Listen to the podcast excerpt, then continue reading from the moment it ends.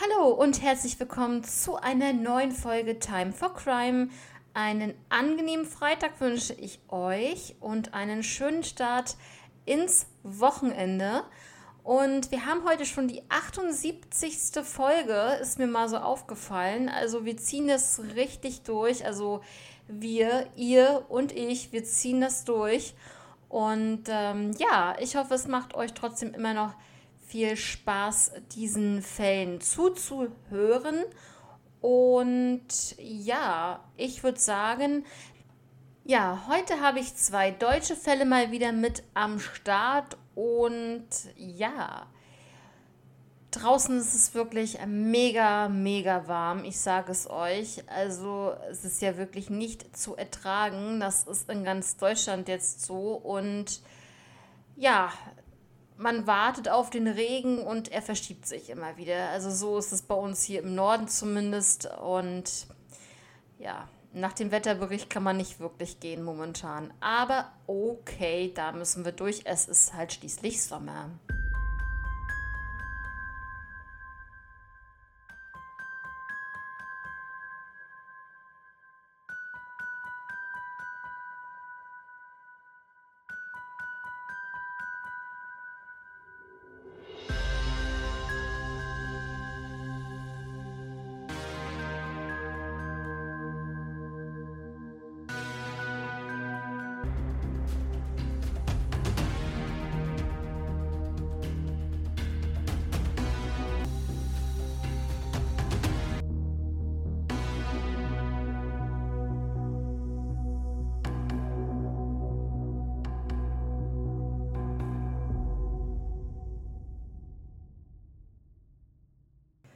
Ja, dann starten wir doch natürlich. Und zwar im ersten Fall geht es um Bettina Domschen. Und sie wurde 1963 geboren, war eine hübsche und attraktive Frau, war bereits einmal verheiratet und nahm den Nachnamen Danek an. Und dann kurz darauf gab es schon die Scheidung, also die Ehe hielt nicht sehr lang. 1992 war Bettina 29 Jahre alt und arbeitete als Sales Managerin bei British Airways in Düsseldorf und lebte in Mörs. Es war Montag, der 17. Oktober 1992. Bettina besuchte ihren Vater Jürgen und ähm, dann fuhr Bettina nach dem Besuch nach Bonn, um dort bei einem Empfang in der Botschaft teilzunehmen. Sie hatte einen 47-jährigen Lebensgefährten, den sie in Bad Godesberg besuchen wollte und auch bei ihm dort übernachten wollte. Ihr Lebensgefährte arbeitete im Sicherheitsdienst für die amerikanische Botschaft, stammte aber aus Großbritannien. Als Botschaftsangestellter lebte er auf dem Botschaftsgelände natürlich. Da hatte er eine Wohnung. Am Abend des 17. Oktober 1992 war Bettina auf der Feier, die hieß Diplomatenparty, ja, dort vor Ort. Ähm, ihr Freund hatte Nachtdienst und konnte daran leider nicht teilnehmen. Er beendete seinen Dienst um 6 Uhr morgens. Nach dieser Feier fuhr Bettina mit Freunden in eine Kneipe. Dort unterhielt sie sich lange mit einem Amerikaner namens Tom aus Virginia. Sie verließ die Kneipe mit ihren Freunden und diese setzten sie bei der Wohnung ihres Freundes ab. Ihr Lebensgefährte machte, wie ich schon gesagt habe, 6 Uhr morgens Feierabend und ging zu seiner Wohnung. Dort bemerkte er, dass es in seiner Wohnung brennt und rief die Feuerwehr. Die Sicht war wirklich sehr schlecht und ähm, der Rauch war sehr stark. Dass die Kameraden der Feuerwehr nur knielend hineinkamen. Einer der Männer ertastete im Schlafzimmer ein Bein, er zog an diesem Bein und der Person und zog sie an die frische Luft. Ihr könnt es euch vielleicht schon denken, es war Bettina aber man konnte ihr leider nicht mehr helfen. Sie war leider verstorben. Daraufhin kam dann die Kripo mit ins Spiel. Die Kripo überbrachte dann dem Vater die furchtbare Nachricht vom Tod seiner Tochter und äh, ja, ist natürlich für ihn eine Welt zusammengebrochen und vor allen Dingen, ja, so ein Fall, ja, ist natürlich krass, ne? Die Autopsie besagte, dass Bettina ermordet wurde. Der Brand war nicht die Todesursache, sie wurde erdrosselt. Man kam dann auch zu der Erkenntnis, dass nur das Bett vor sich hingekokelt hatte und daher die schwere Rauchentwicklung herrührte. Der Täter legte eine Zigarette aufs Bett. Es wird vermutet, dass Bettina den Täter freiwillig in die Wohnung gelassen hatte. Denn man vermutet sehr stark, dass es kein unbekannter Täter sein könnte. Zu den Verdächtigen jetzt erstmal. Natürlich ganz klar ist der erste Tatverdächtige ihr Ex-Mann.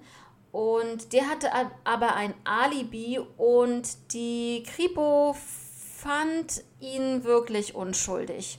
Also, die haben ja auch so ein Gespür dafür, sag ich mal.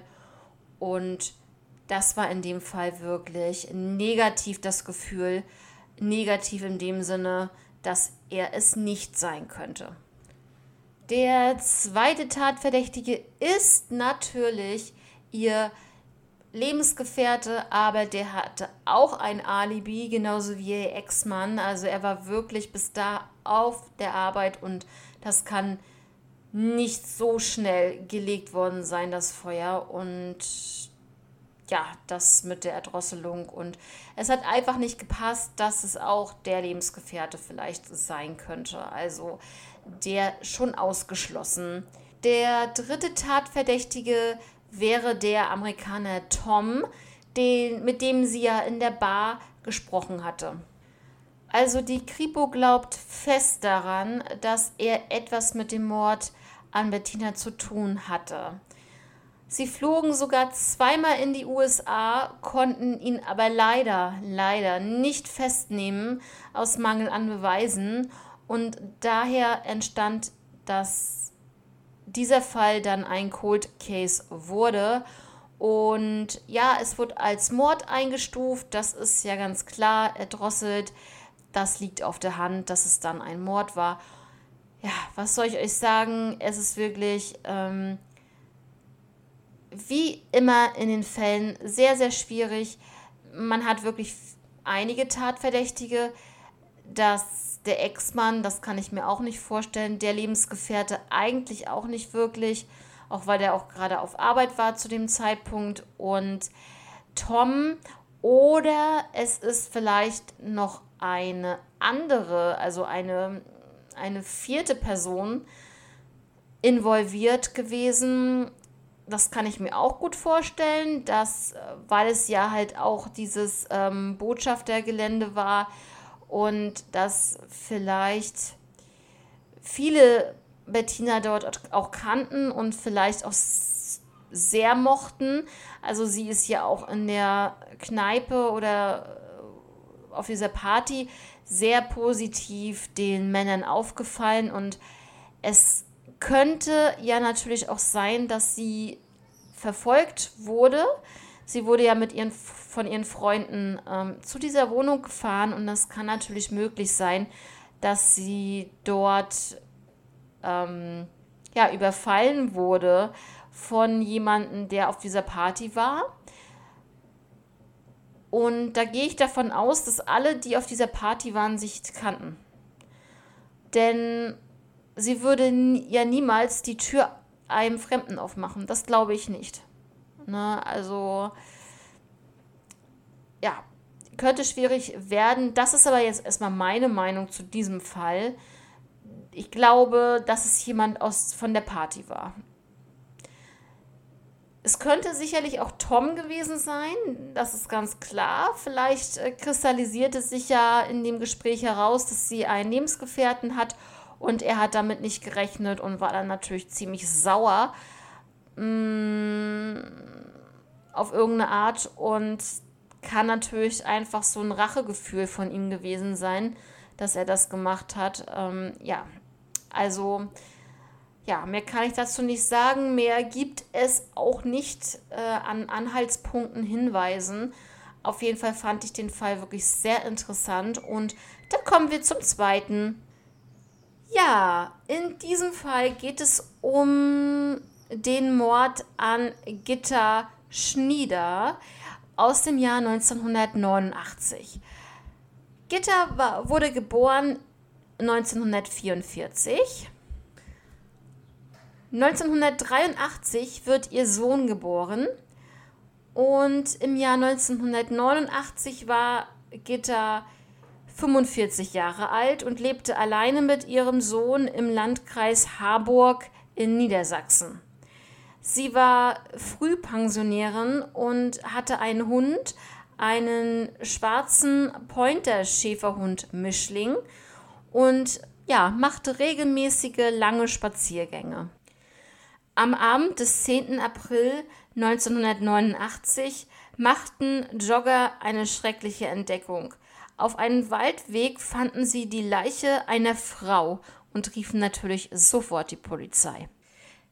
Die Ermittler haben natürlich sofort gesehen, dass diese Person Opfer eines Verbrechens geworden ist und auch, dass dieser Fundort auch gleichzeitig der Tatort sein musste. Es war leider die 45-jährige Gitta Schnieder, die wohl, die sich an diesem Abend auch wieder aufgemacht hatte, mit ihrem Mischling spazieren zu gehen in diesem Wald. Ähm, genau. Ähm, dieser Wald ist in der Nähe ihres Wohnortes und sie wurde angegriffen und tödlich verletzt. Neben ihr wachte ihr Hund. Also ich finde das wirklich sehr, sehr traurig, dass ähm, der Hund halt wahrscheinlich alles mit ansehen musste und dann bei seiner Besitzerin einfach da geblieben ist und wahrscheinlich auch noch gehofft hat, dass irgendjemand äh, vorbeikommt äh, zur Rettung. Ja, Gitter wurde in den Hals gestochen und also die Tat muss sich wirklich kurz vor dem Auffinden von Gitter zugetragen haben. Anders kann es nicht sein, denn Gitter ist ja an diesem Abend ja zum Spaziergang unterwegs gewesen und auch noch an diesem Abend wurde sie gefunden. Also das ist ein ganz, ganz, ganz, ganz kleines Zeitfenster gewesen sein. Die Ermittler haben nach über 30 Jahren neue Ermittlungsansätze, die vor 33 Jahren, wohl bemerkt, nicht verfolgt worden sind. Zeugen aus Gitters Umfeld leben unter anderem noch und Asservate sind auch noch zum Untersuchen da. Jetzt einmal zur Beschreibung von Gitter. Gitter Schnieder war 1,65 Meter groß und brünett. Sie trug eine graue Hose und hellgraue, eine hellgraue Jacke. Schwarze Handtasche war dabei und auch eine rote Hundeleine. Ja, und die Frage kommt hier zum Schluss dann nochmal auf, wer wollte ihren Tod? Es ist nichts weiter bekannt, dass irgendetwas, sie war alleinerziehend, hatte ihren Sohn, hatte ihren Hund, das war's. Es ist schon wieder mal so ein Fall, wo man im Dunkeln tappen müsste, bis, keine Ahnung, bis wir alle, ich weiß es nicht. Es, ja, schwierig. Also, wenn man keine Anhaltspunkte hat, in was für Kreise sie da verwickelt war. Ich will jetzt nichts Bestimmtes sagen, aber es kann ja sein, dass sie auf Arbeit zum Beispiel mit jemandem Kontakt hatte, wo sie den Kontakt abbrechen wollte und er aber nicht. Oder vielleicht hat sie jemand im Internet kennengelernt und ja, also es gibt da, genauso wie in, in den anderen Fällen, die wir schon behandelt haben, in ganz vielen anderen Fällen, gibt es keine wirklichen Anhaltspunkte, konkret zumindest, um konkret zu werden. Ja, ich finde das äh, ganz furchtbar. Für den Sohn natürlich, der seine Mutter verloren hat, auf so tragische Weise. Und äh, ja, also das ist kaum in Worte zu fassen. Sie wollte wirklich nur mit ihrem Hund spazieren gehen und kommt nicht mehr nach Hause zurück. Also das ähm, ja, ist ganz, ganz furchtbar und ja, ist wie gesagt nicht Worte zu fassen.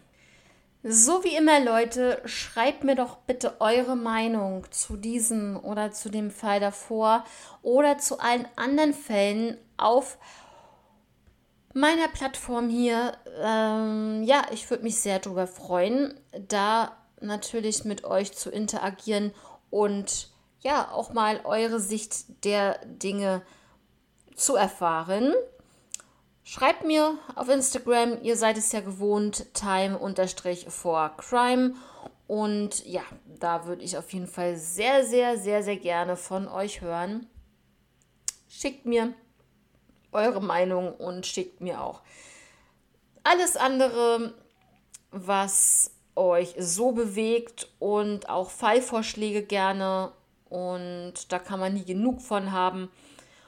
Ja, und jetzt entlasse ich euch ins Wochenende und eine kleine Info habe ich noch für euch und zwar, wer den Zweitkanal von mir noch nicht kennt, das ist Crime for Live.